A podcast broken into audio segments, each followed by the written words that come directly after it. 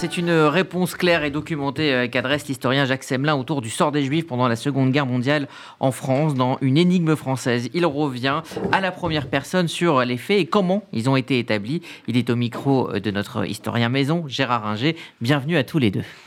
Jacques Semelin, bonjour. Bonjour, merci pour votre invitation. Merci pour votre dernier livre euh, que vous avez écrit avec Laurent Larcher, Une énigme française.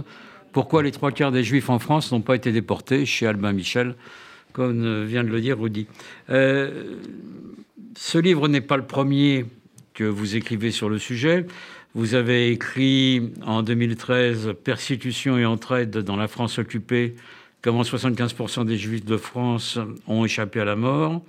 Et en 2018, La survie des Juifs en France, 40-44, préface de Serge Klarsfeld aux éditions du CNRS. Euh, là, dans ce dernier livre, euh, vous revenez sur le sujet, mais en racontant euh, essentiellement la manière dont ce sujet vous est venu en tête. Vous dites que c'est Simone Veil qui, la première, vous a proposé le sujet. Mm-hmm. Oui, mais c'est vrai. C'est une époque où je travaillais beaucoup sur la Shoah et les crimes de masse en général. À Sciences Po, j'avais lancé une encyclopédie des violences de masse. Et euh, j'aurais voulu qu'elle euh, accepte qu'on euh, crée une chaire à son nom sur les violences de masse. Et elle m'a dit non. Mais pourquoi ne travaillez-vous pas sur le fait que les trois quarts des juifs ont survécu en France? En, revanche, c'est un sujet qui est important pour elle, qui n'avait pas suffisamment été travaillé selon elle. Voilà. C'est pas seulement selon elle, c'est vrai. Comment? Pas seulement selon elle, parce qu'à l'époque, c'est vrai, il n'y avait pas de vrais travaux là-dessus. Il y avait quelques lignes euh, à la va-vite, je dirais, dans les ouvrages de Paxton, euh, mais ça n'était pas traité en tant que sujet essentiel. Disons que j'en ai pris pour 10 ans presque. Voilà, c'est ça. Euh, effectivement. mais le résultat est là, on le voit bien. Vous racontez comment vous avez euh, enquêté euh, et comment vous avez restitué ça? Vous citez des témoignages euh, importants, notamment la rencontre avec, parmi les témoins avec Pierre Nora, mhm. Mhm. qui, dites-vous, a été ému aux larmes quand il vous a parlé? Oui, mais ça m'a beaucoup surpris parce que c'est un homme que je connaissais déjà un peu, très contrôlé de lui-même. Et euh, je me suis rendu compte que, euh, en fait, ce sujet euh, touchait les, juifs qui n'avaient pas été déportés, donc comme, comme lui. Et, à un moment de l'entretien, oui, il, a sangloté, on va dire. Et ça, je l'ai retrouvé plusieurs fois. En fait, je, je, mets en avant par rapport à Pierre, parce que c'était le moment qui m'a vraiment le plus surpris. Mais en travaillant sur les juifs non déportés, je veux dire tout de suite, en fait, j'ai découvert que je travaillais sur les juifs persécutés. Et c'est cette enquête sur la persécution des juifs en France qui m'a complètement euh, euh, envahi, en, quelque sorte, puisque j'ai eu l'impression de vivre avec mes témoins. Euh, voilà, je suis presque un, peu identifié à eux, vous voyez. Et il y a la souffrance, il y a la souffrance, il y a la peur, il y a des questions pour lesquels ils n'ont pas de, réponse. Et donc, même si eux, ils s'en sont sortis, il y a des membres de leur famille qui ont pu être pris, voyez. Donc, ce livre, c'est pas pour une c'est pas une manière de raconter une histoire rose de la non-déportation des Juifs non, de France. mais vous insistez bien sur la pudeur et la difficulté des personnes que vous interrogez ah. à s'exprimer sur le sujet parce que justement elles n'ont pas été déportées et qu'elles considèrent euh, au fond d'elles-mêmes que leur cas est beaucoup moins grave et moins intéressant que celui des personnes qui ont été déportées. C'est ça, et c'est euh, un des titres d'un chapitre. Je n'ai pas grand-chose à vous dire. C'est ça. Premier témoin, euh, je peux citer, malheureusement il, nous a quittés, c'est Adrien Borstein. Il dit Ah oui, c'est intéressant. Euh, bon, je veux bien vous recevoir. Et puis bon, vous savez, j'ai pas grand-chose à vous dire. Et puis bon, je vais, je vais chez lui. Euh, il a préparé un café, tout ça. Et puis, ouf, oh là là, on est parti pour deux heures. Euh, et, il avait tout préparé. Et en fait, c'était l'histoire de, ses parents, de sa famille, parce qu'évidemment, il était petit garçon, mais il avait pris des notes, il avait préparé cet entretien. Et celui, lui, m'a dit, je ne sais pas grand-chose, mais j'en ai eu d'autres, quoi. Donc c'est alors c'est là où j'ai pris conscience de quelque chose dans, ce pays, c'est-à-dire la mémoire de la Shoah, elle est, très forte, mais elle est sur, bah, bien, bien entendu, c'est normal, les Juifs qui ont été euh, euh, persécutés, mais aussi déportés et qui ont certains étant revenus, donc on, va avoir la mémoire de la Shoah. Mais il y a une autre mémoire de la Shoah que j'aimerais voir se développer en France, justement, c'est les mémoires multiples des Juifs qui n'ont pas été déportés et qui auraient pu l'être. Donc pourquoi n'ont pas été... Vous voyez, euh, ça fait, partie du job, ça fait partie du job de l'historien. Absolument. Alors ensuite, vous restituez les causes qui peuvent expliquer le, fait que 75% mmh. des juifs en France ont été sauvés, dont 90% de juifs français. Vous donnez, euh, vous faites le tour des causes euh, mmh. qui ont contribué à cela, en soulignant dès le départ que ce n'est pas Vichy qui a sauvé les Juifs et que Vichy n'a rien fait euh, pour le sauvetage des Juifs. Ça, c'est très important. C'est-à-dire, euh, euh, pour moi, si vous voulez, Vichy n'a pas sauvé les Juifs. C'est bien plutôt. S'il si, si y a un tel. degré, enfin, pourcentage de survie des Juifs en France, ce n'est pas grâce à Vichy, c'est en dépit de Vichy. Et en fait, L'autre élément, c'est que je retourne, si vous voulez, ce qu'on appellerait le paradigme. Moi, je ne travaille pas sur le, sur le paradigme bourreau-victime. Je l'ai fait pendant dix ans sur les crimes de masse, et, et euh, compris la Shoah. Ce que j'ai voulu faire, c'est prendre, c'est considérer les, les victimes, donc les juifs, comme acteurs de leur propre survie. Et c'est ça, mon, c'est ça le sujet de mon livre. C'est ça, c'est ça que j'ai travaillé pendant des années. Quand ils, euh, ils, ont, ils perdent leur, euh, euh, leur, citoyenneté française, quand il y a le statut du 3 octobre 40, etc. Mais comment ils vont faire pour s'en sortir?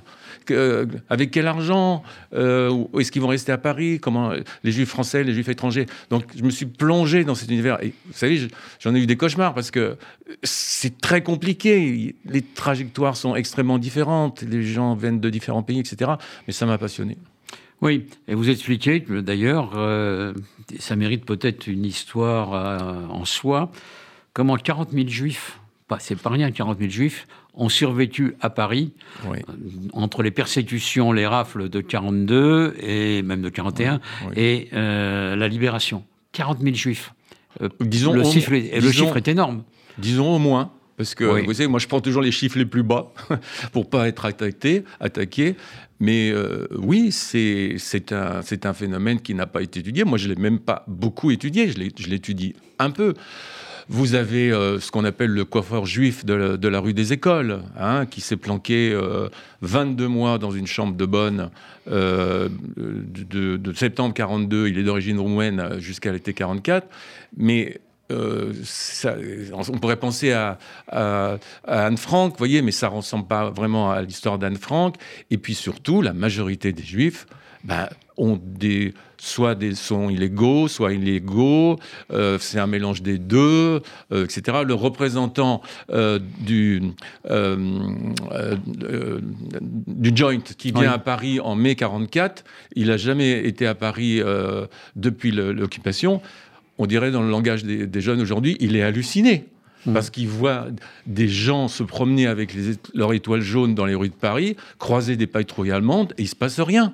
Donc ça, c'est un phénomène très intéressant à étudier. Je ne sais pas si j'aurai encore l'énergie de le faire, mais c'est un sujet en soi parce que ces 40 000 juifs, inutile de vous dire qu'à euh, Varsovie, euh, bah, il y en a presque plus. À Amsterdam, il y en a vraiment encore un peu, mais pas beaucoup.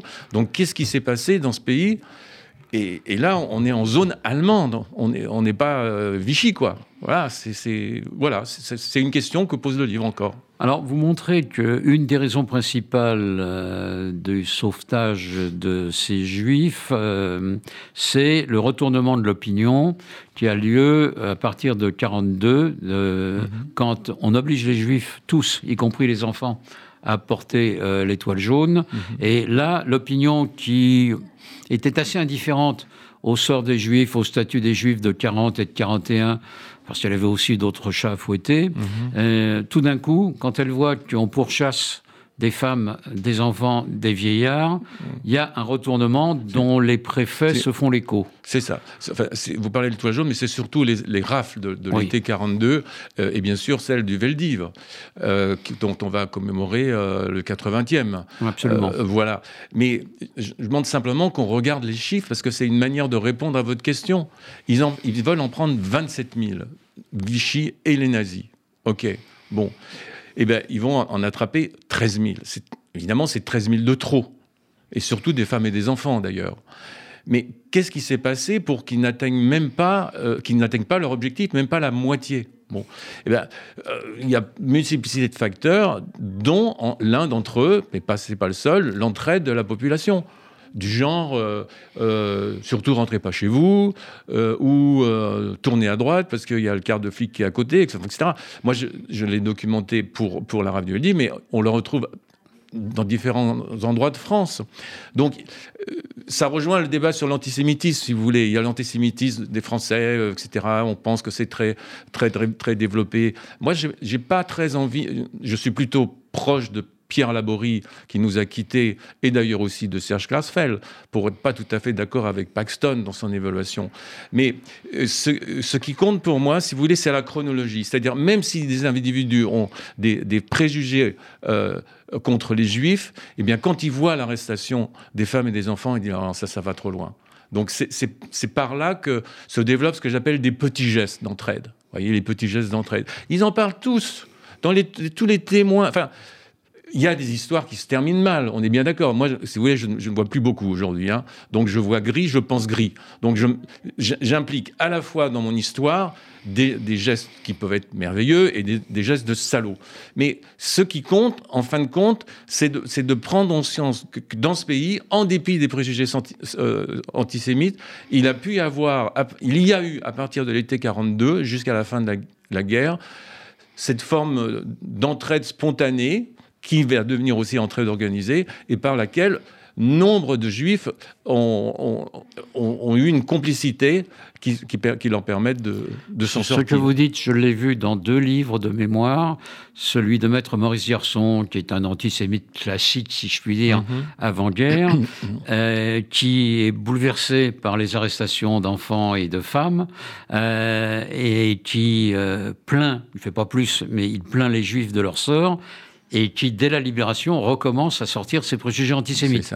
Un autre en fait autant dans, dans son livre, c'est l'auteur euh, du Crapouillot, euh, Boissière, euh, qui a la même attitude. On voit des antisémites euh, parfois sauver des juifs, ou en tout cas aider des juifs, quitte à reprendre leurs leur préjugés après la guerre.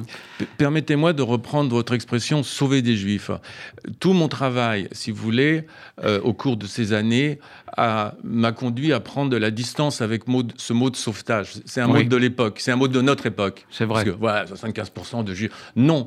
Euh, mon, mon travail a au contraire montré une multiplicité de facteurs. Alors, vous avez souligné que j'avais fait un livre en 2013 qui, euh, Persécution et entraide, il faisait 900 pages. Alors, il y a des gens qui ont raconté un peu n'importe quoi sur ce bouquin parce qu'ils ne l'avaient pas lu. Donc, dans celui-là, qui touche qui, veut toucher un grand public, parce que, euh, si vous voulez, j'explique comment, oui, je, dis je, c'est rare, pour un historien, mais j'emporte le lecteur dans, dans une enquête. Vous voyez, c'est comme un polar intellectuel. Exactement. Voilà. Et, pardon. et vous insistez sur le rôle de l'Église catholique et des prélats catholiques à côté des prélats protestants dans euh, la prise de conscience de l'opinion et le retournement de l'opinion. C'est ça, c'est ça. Et euh, voilà, ça fait c'est un autre facteur. C'est-à-dire que dans cette enquête, eh bien, je vais décliner, je vais me rendre compte d'un certain nombre de facteurs. Et en fait, ce que je propose, c'est une, une, une interprétation multifactorielle non pas du sauvetage des juifs, mais de la survie des juifs. C'est-à-dire, en gros, si vous voulez, ma conclusion par rapport à ça, c'est que je ne dirais jamais que 75% des juifs ont été sauvés en France. Je dirais qu'ils ont survécu.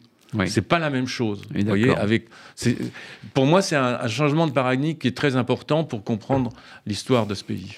On, est d'accord avec vous, on, on, le comprend très bien.